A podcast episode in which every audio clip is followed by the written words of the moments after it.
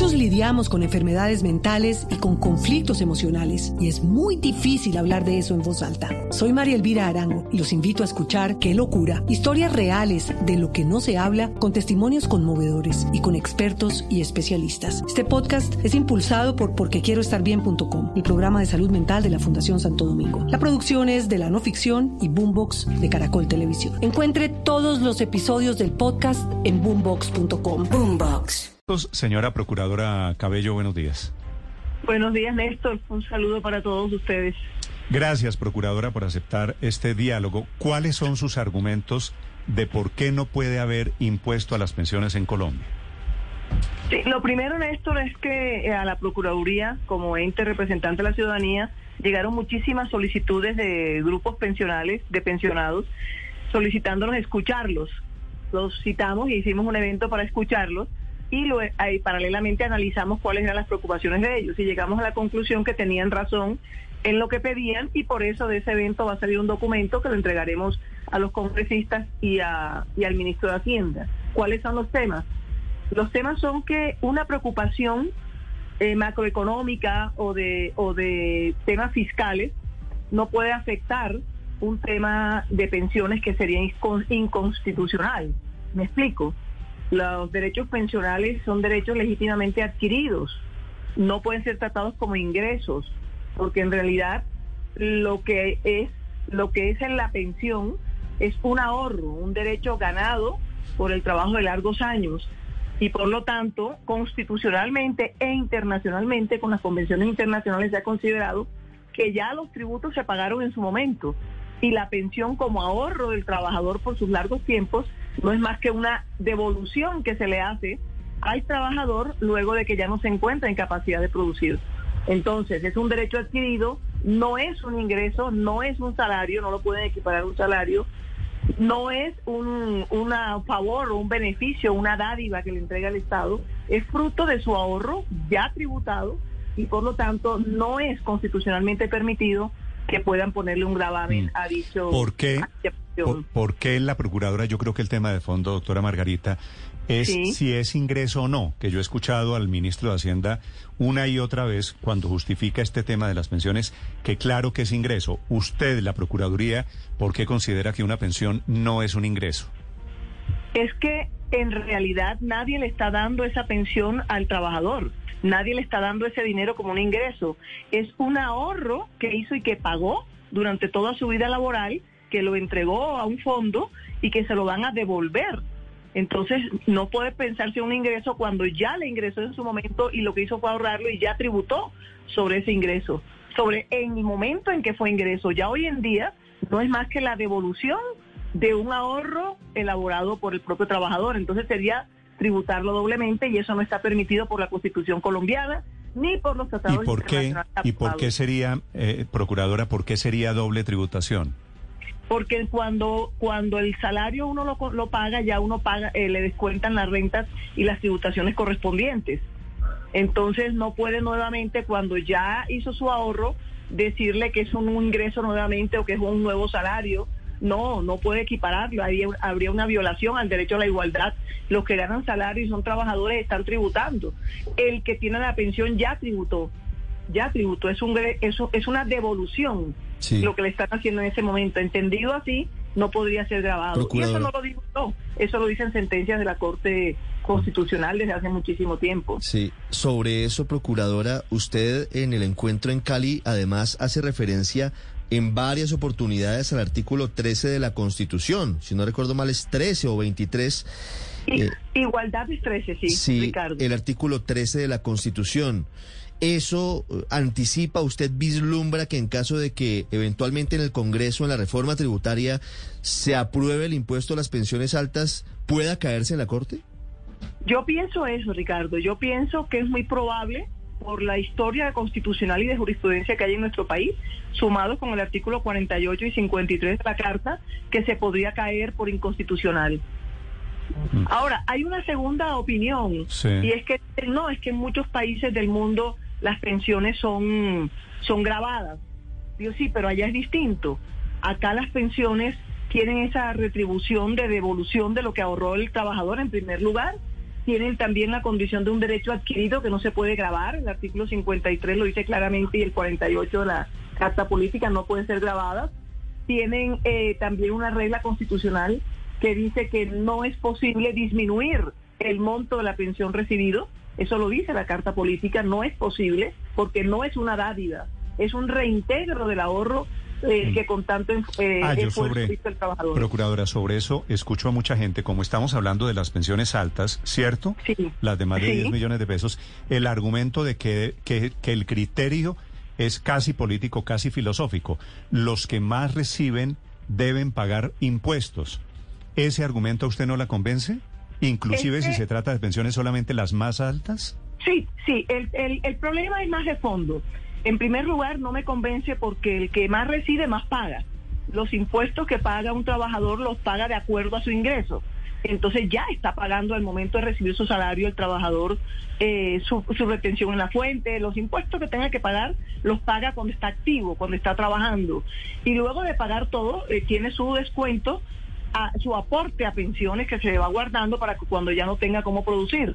Es una ayuda a las personas de la tercera edad que ellos mismos hacen esa, esa, esa contribución, ¿no es cierto? Entonces, no es que el que más pague tiene derecho a dar más de su pensión porque es que ya lo dio, ya lo dio oportunamente. Procuradora, eh, lo que usted eh, dice es que cuando se cobra eventualmente un impuesto sobre una pensión alta, en la práctica estaría disminuyéndose el pago que hace el Estado sobre la pensión y eso es inconstitucional, eso es lo que le entiendo. Así sea un porcentaje muy pequeño de esa pensión, en la práctica disminuiría el pago de la mesa. Muchos lidiamos con enfermedades mentales y con conflictos emocionales y es muy difícil hablar de eso en voz alta. Soy María Elvira Arango y los invito a escuchar Qué locura, historias reales de lo que no se habla con testimonios conmovedores y con expertos y especialistas. Este podcast es impulsado por Porque Quiero Estar bien.com, el programa de salud mental de la Fundación Santo Domingo. La producción es de la no ficción y Boombox de Caracol Televisión. Encuentre todos los episodios del podcast en boombox.com. Boombox.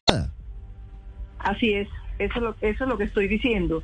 El artículo, el, el acto legislativo que adicionó el texto al artículo 48 de la Carta Política, dijo claramente que sin perjuicio de los descuentos, deducciones y embargos a pensiones ordenadas con la ley, Dice, por ningún motivo podrá dejarse de pagar. También habla de podrá congelarse, y miren esta palabra, dice el artículo 48, podrá reducirse el valor de la mesada de las pensiones reconocidas, habla algo así de conforme a derecho. Y dice también ese artículo que se tienen que respetar los derechos adquiridos conforme a la ley. ¿Cuál es el tema? Yo quiero separar esto, porque el ministro de Hacienda es una persona respetada y eso no lo estamos negando, ni más faltaba. El tema es que no podemos confundir la preocupación fiscal o macroeconómica del país con la fórmula como están organizadas ese pago de las pensiones con lo que ya está organizado norma, eh, constitucional y positivamente por norma y ya está establecido. Me explico mejor. Hay unas normas específicas de cómo se establecen las pensiones, las normas positivas de la carta de la carta política y con base en esas normas se establecieron las pensiones. Y eso significa derechos adquiridos y se van a establecer las pensiones que vienen y eso no puede quedar afectado. Ahora bien, es posible que ese método o esa normativa no sea la adecuada por la situación económica del país, pero habría que hacer la reforma, habría que sacar nuevas normas y sería para los nuevos que habría que pensar en esas reducciones, impuestos, mm. gravámenes, etcétera, etcétera, o sea, cambiar el sistema de pensiones. Pero el actual, que se reposa o que descansa, en las normas constitucionales actuales no puede ser modificado. Procuradora, usted, ¿usted está en edad de pensión ya? ¿Me perdona la pregunta? Claro, no, claro que sí, no solo en edad. En, yo estoy pensionada y tengo suspendida mi pensión. Y por eso lo dije en el evento y lo decimos todos los que estamos trabajando en esto. Independientemente de eso, yo tengo una responsabilidad como procuradora frente a la ciudadanía de defenderle sus derechos y lo estamos haciendo bajo esa base, haciendo la claridad independiente de que yo tengo derecho ya a una pensión, yo tengo una pensión y la tengo suspendida. Le pregunto, le pregunto por su situación personal porque no faltan los mal pensados que me están diciendo aquí. Ya usted se imaginará que es que la procuradora Cabello está defendiendo su pensión y que no le pongan impuesto a su pensión. Así es, así es, lo pueden decir, yo lo aclaré siempre lo digo antes de empezar a hablar sobre estos temas, y lo dije, tengo una pensión suspendida, pero aclaro que no estoy actuando en causa propia, lo estamos haciendo conforme lo ha hecho la Procuraduría en Procuradurías anteriores, porque esta no es la primera vez que protegemos este derecho. Ya se han caído varias varias imposiciones que han querido colocarle a las pensiones. Esto no es esto no es nuevo. Sí, procuradora, tengo mensajes de expertos en tema pensional y están obviamente escribiendo frente a un asunto que es controversial y quiero preguntarles su opinión sobre eso. En el régimen de prima media, que es el régimen público, el régimen de colpensiones, las pensiones más altas son las que están beneficiadas con mayor subsidio. No tendrían, al menos en ese caso, que retribuir con un pago de un impuesto hacia pequeño mayor debido a que están recibiendo mayor eh, subsidio por parte del Estado? Lo que yo tengo entendido es que eh, eh, son muy pocas personas, el salario máximo quedó en 20, la pensión máxima quedó en 25 salarios mínimos legales mensuales eso no, no llega a ser mucho porque se está pagando la pensión sobre el 75% de esos 25 salarios, eso daría unos 18 millones de pesos. Y repito, el que mayor tiene pensión también retribuyó mayor al momento de tener su mm. salario eso no, no, no, no afecta, no afecta para el concepto, ¿sí me explico? Para el criterio. Sí, sí, sí. El criterio sigue siendo el mismo. Entre otras cosas, Procuradora, me dicen desde Colpensiones en este momento, la pensión más alta hoy, de las más altas que paga Colpensiones, son entre 16 y 17 millones de pesos. Nunca, nunca se llega a pagar 25 millones de pesos, ¿no? No, no se, no se logra porque eh, las pensiones son eh, sacadas sobre el 75% de, de, del máximo ingreso. Quedarían 17, 18 millones de pesos más o menos. Entonces, cuando dicen que no, hay unas excepciones antiguas, tengo entendido que no son muchas, que sí están ganando un poco más de esos 17 o 18 millones de pesos. Lo que llaman megapensiones. Sí, exacto. Son muy, muy pocas, muy pocas. Tengo mm. entendido que no llegan a 15. Porque y está el respeto por los derechos adquiridos, pero son no, sé que no son muchas. Como el gobierno, como el gobierno parece dispuesto a dar la pelea, ¿usted ha hablado con el ministro de Hacienda y le ha dicho lo que nos está diciendo al aire esta mañana? Si ese artículo pasa, ¿nos vemos en la Corte Constitucional?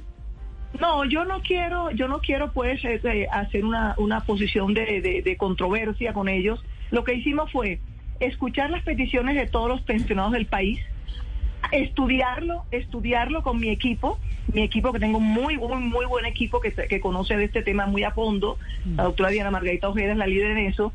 Luego de estudiarlo, lo citamos, hicimos un evento, en el evento anunciamos y explicamos ya la situación y de ese evento estamos sacando unas conclusiones que queremos ahí sí ya ir a entregárselas al ministro, conversar con él y conversar con los congresistas. Creo que es lo correcto. Y en ese ambiente de intercambio de, de, opiniones y de argumentos válidos, tratar de mostrarles por qué consideramos que es peligroso eh, eh, grabar las pensiones, peligroso porque pueden ser inconstitucionales. Además de que el punto, el punto de afectación económica no es alto, no llega ni siquiera al punto 5 de la reforma eh, de la reforma tributaria que están haciendo. Los pensionados en el país son 2.600.000, salvo los de fondo privados, sin contar los de fondo privados, y lo que afecta económicamente en realidad no es grande, es un tema a mi manera de ver más político que, económico, es mi visión, lógicamente.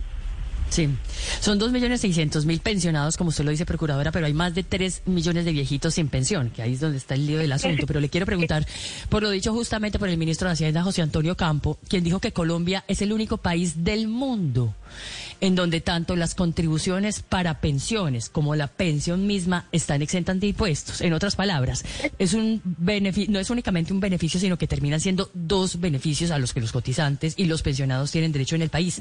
¿No le parece que eso es un exabrupto, procuradora? ¿Y qué opina de las palabras del propio ministro de Hacienda? Sí, Paola, yo, yo tengo que decir, en primer lugar, que no es cierto que, que no, no haya muchos países del mundo que no tienen grabadas las pensiones. Hay muchísimos. Hay muchísimos que no tienen grabadas las pensiones. Eh, te puedo hablar de Argentina, te puedo hablar de Brasil, muchos en Latinoamérica no tienen grabadas las pensiones, entonces no es tan cierto que todos los países del mundo tengan grabadas las pensiones. Dos, en el sistema colombiano, en el sistema colombiano, nosotros, eh, nosotros, nosotros eh, tenemos un sistema en donde la salud se le cobra al pensionado y a los que más ganan se les cobra el 12%, que es, que es lo más alto. pero además les cobran un porcentaje por solidaridad, que es del 1 y los que más tienen la pensión alta del 2%. Eso también les afecta a su pensión, eso no existe en otros países. Y tercero, en los otros países que tienen grabadas pensiones, hay unos sistemas de solidaridad social y de beneficios sociales grandísimos que hacen que ese porcentaje, esa plata que ganan por pensión, que nunca es el salario completo, les rinda. Y les rinde porque tienen toda la protección en su condición de pensionado y en su garantía de la tercera edad. En Colombia no los hay. Entonces en Colombia tenemos el, el ahorro de las pensiones, quitemos de parte todo lo que el país en su momento no pagó por su aporte patronal, que ese es en realidad una de las graves situaciones, no lo del pensionado y no pueden afectarlo por eso. Tenemos uno, que es su ahorro, que no puede ser afectado. Las normas constitucionales, internacionales y convencionales que tampoco permiten que les, sea afectada la pensión. Lo que tienen que pagar por salud más solidaridad, que eso les afecta muchísimo. Y aquí no hay beneficios para tercera edad. Todos estos beneficios sociales que hacen que su pensioncita sí la ganen adecuadamente. Y entonces eso sería un desastre y violaría otra norma constitucional que es la protección a las normas de la tercera edad. Es decir, aquí hay que proteger a, los, a las personas de la tercera edad por todos lados. Además, recordando que la pensión son casi que el 75% de su salario, no es completo, y que tienen que pagar una seguridad privada adicional, etcétera, etcétera. Entonces lo que estamos nosotros haciendo es representando a la sociedad como es nuestra misión, haciendo respetar el orden jurídico, que es también nuestra misión, y viendo que hay que proteger por norma constitucional a los pensionados en este país, que repito, ya tributaron en su momento. Ahora bien, sí hay un problema macroeconómico y fiscal que hay que solucionar, pero no afectando a los pensionados, sino cambiando el sistema pensional hacia futuro y haciendo un nuevo sistema, como, como sea lo mejor posible, discutido también y analizado muy bien, para que entonces de aquí en adelante se resuelva el problema fiscal. Pero como decía alguno de los eh, de los eh, expositores en el evento que hicimos la semana pasada, no podemos solucionar el problema fiscal y macroeconómico con la afectación a los pensionados del país. Esa es más o menos la visión que tenemos nosotros estudiando todas las sentencias de la Corte Constitucional que siempre se han orientado hacia ese lado. Pero repito, conversando, queremos ya entregar ese documento y conversarlo para hacer notar que ya en otras ocasiones se cayó por inconstitucional algún gravamen que quisieron entregar las pensiones. Sí, procuradora, no solamente sobre el tema, eh, digamos, eh, constitucional, esta eh, decisión o esta propuesta de grabar las pensiones iría también en contravía de normas internacionales, ¿verdad? Una de ellas quizá es esa protección de los derechos de los trabajadores en la OIT. Así es, así es, incluso, incluso el el acto legislativo que adicionó el artículo 48, está también el acuerdo de, San Salvador, que también eh, está diciendo que no se pueden tocar, que no se pueden disminuir, pero aún más, que deben ser progresivas y que deben ser equilibradas o equitativas con el costo de la vida, que tampoco se ha hecho en nuestro país ese reconocimiento. Y hay muchas sentencias de la Corte Constitucional que así, que así lo, que, así lo dicen, que así lo ordenan. Esto, esto no es nuevo, repito, esto es de hace mucho tiempo, pero siempre la regla es esa. La regla es garantizarles el derecho a una vida digna a las personas de la tercera edad, respetarle su pensión, respetarle su derecho adquirido, tener claro, como lo dice la OIT, que la seguridad social es un derecho humano que no puede nunca desmejorarse. Lo contrario, debe mejorarse y que el Estado debe proteger. Lo que estamos haciendo es recopilando toda esta jurisprudencia y toda esta normatividad y haciéndole un recorderis a los congresistas y al ministro, que lo haremos en su momento cuando tengamos el documento, que será rápidamente, para poder conversar sobre este punto y dejar por lo mm. menos tranquilas esas pensiones. Es la procuradora Margarita Cabello, 7 de la mañana, 37 minutos, oponiéndose al artículo de la reforma tributaria que establece un impuesto para las pensiones de más de 10 millones de pesos, como van a tener impuestos los ingresos, los salarios, las rentas de más de 10 millones de pesos. ah, Ricardo, la última. Antes, antes de que, de que se... la, última, procuradora, un segundo. Quiero, quiero aclararles algo. Están diciendo que es para las pensiones superiores a 10 millones de pesos. Eso no es cierto y me da pena tener que decirlo en un medio de comunicación. Están grabando las pensiones desde 5 millones 665 mil pesos porque están bajando el tope de, eh, de, de, la VT, que es la unidad que, que determina qué parte es susceptible de grabar y qué parte no. Y al bajar el tope de las VT a mil mensuales, lo que hacemos es, o sea, 12 mil al año, lo que hacemos es que entonces el descuento, el, el, el gravamen sobre la pensión, si pensamos en mil VT por mes, da sobre 5 millones 600 65 mil pesos que serán ah, grabados. peor aún, entonces habría impuesto para pensiones de más de 5 millones 600 mil pesos. Exactamente, peor aún, y eso está clarísimo y me da pena pues eh, aclararlo. No, no, no, me parece, me parece perfecto. sobre no, 5 pues millones es, mil pesos. Es muy importante aclaración, procuradora. Yo quería preguntarle para finalizar sobre otro tema. Esta mañana se está complicando la situación por invasión de tierras en el norte del Cauca. Eh, esta mañana la Procuraduría hace un llamado, sobre todo para lo que está pasando en el Huila, en el Valle, en Cesar y por supuesto en el Cauca. ¿Cómo están viendo ustedes el trabajo que están haciendo las autoridades frente a, la ocupación ilegal de predios? Y nosotros, nosotros como Procuraduría estamos haciendo los llamados urgentes sobre tres líneas.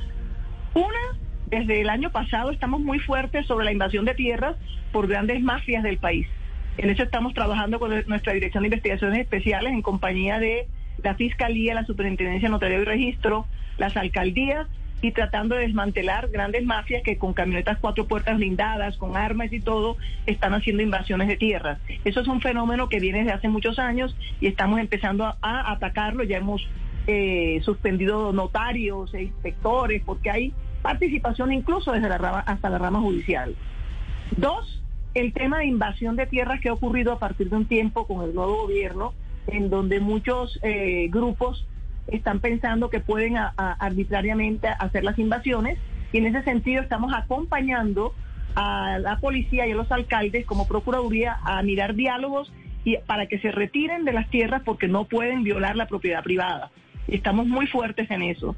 No se puede afectar a la propiedad privada, hay mecanismos que el gobierno organizará y establecerá y de esa manera se les podrá entregar tierras a través de las disposiciones y las normas legales. Y tres, recordando muchísimo los, los planes integrales de convivencia ciudadana, de seguridad y convivencia ciudadana. Todos los alcaldes y gobernadores, cuando se inician su mandato, tienen que organizar unos planes que se llaman los PISC, que son planes integrales de convivencia y seguridad ciudadana que se trabajan con la ciudadanía, con todas las autoridades y establecen en cada región, de acuerdo a su situación, cómo van a manejar el tema de seguridad en sus regiones y establecen un fondo económico para poder garantizar eso. Esos planes los tienen olvidados muchas alcaldías y muchos gobernadores y nosotros hemos insistido en que esa tiene que ser la ruta para poder garantizar la seguridad y ahí estamos apretando un poco. Mm. Adicionalmente, nos está tocando recordarle a la Policía Nacional y en todas las regiones del país que ellos tienen la obligación, son sujetos disciplinables nuestros, para acompañar inmediatamente. Hay una invasión dentro de las 48 horas siguientes, el proceso correspondiente, acompañar a las autoridades de desalojo. Y estamos observando que no están haciéndolo dentro del término, que los están avisando y se están quedando quietos, no sabemos las razones, pero ellos tienen que actuar inmediatamente en compañía de las autoridades dentro de estas 48 horas siguientes y sobre eso estamos mirando y encaminando. Pero, procuradora, van a terminar pagando los platos rotos aquí los policías, los policías que han recibido la orden del gobierno de, de no hacer nada, de, de, quedarse quietos, evidentemente. Eso lo hemos oído en comentarios, no nos, no nos lo ha dicho la policía, y eso pues no puede ser. No puede haber una orden de que, que no actúen frente a una seguridad ciudadana las autoridades correspondientes porque sería delicado y peligroso. Nosotros no tenemos una información en ese sentido. Eh, la hemos oído en, entre, entre pasillos, si lo puedo decir de esa manera, pero mientras no tengamos alguna información eh, eh, pública, seria, mm. sobre que eso sí es cierto, para poder entonces actuar como Procuraduría también, lo que entendemos es que hay que necesitamos más rapidez y más eficiencia en la actuación de la policía y de las autoridades locales para evitar esas invasiones. Sí, pero podría ser eventualmente disciplinable por la Procuraduría el ministro de Defensa o quien haya dado una instrucción en ese sentido, en el sentido de no, restablecer el derecho a la propiedad privada.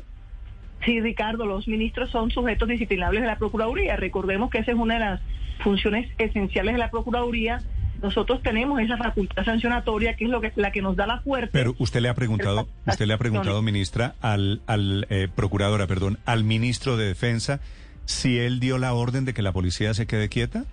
Nosotros el miércoles tenemos un puesto de mando interno, nosotros todas las semanas tenemos puestos de mando interno para darles orientaciones a nuestros procuradores regionales y en territorio y el miércoles vamos a concluir, a sacar unas conclusiones para citar al ministro y citar a los secretarios de seguridad para efectos de empezar a clarificar cuál es la situación real y ayudarlos, porque no solo los, los abrimos investigaciones disciplinarias, sino que desde el punto de vista preventivo acompañamos en el trabajo de gestión y control en estas funciones de los ministerios. El miércoles tenemos el puesto de mando para clarificar eso y dentro de las eh, organizaciones están las citaciones correspondientes. Mm. Es la procuradora Margarita Cabello hablando sobre esta circular, la de esta madrugada, y hablando sobre el tema de pensiones y reforma tributaria. Procuradora, un gusto saludarla desde Blue Radio. Gracias por estos minutos. No, un abrazo a todos ustedes y gracias por llamarme. Muchos lidiamos con enfermedades mentales y con conflictos emocionales y es muy difícil hablar de eso en voz alta. Soy María Elvira Arango y los invito a escuchar Qué locura, historias reales de lo que no se habla con testimonios conmovedores y con expertos y especialistas. Este podcast es impulsado por porquequieroestarbien.com, el programa de salud mental de la Fundación Santo Domingo. La producción es de la no ficción y Boombox de Caracol Televisión. Encuentre todos los episodios del podcast en Boombox boombox.com. Boombox.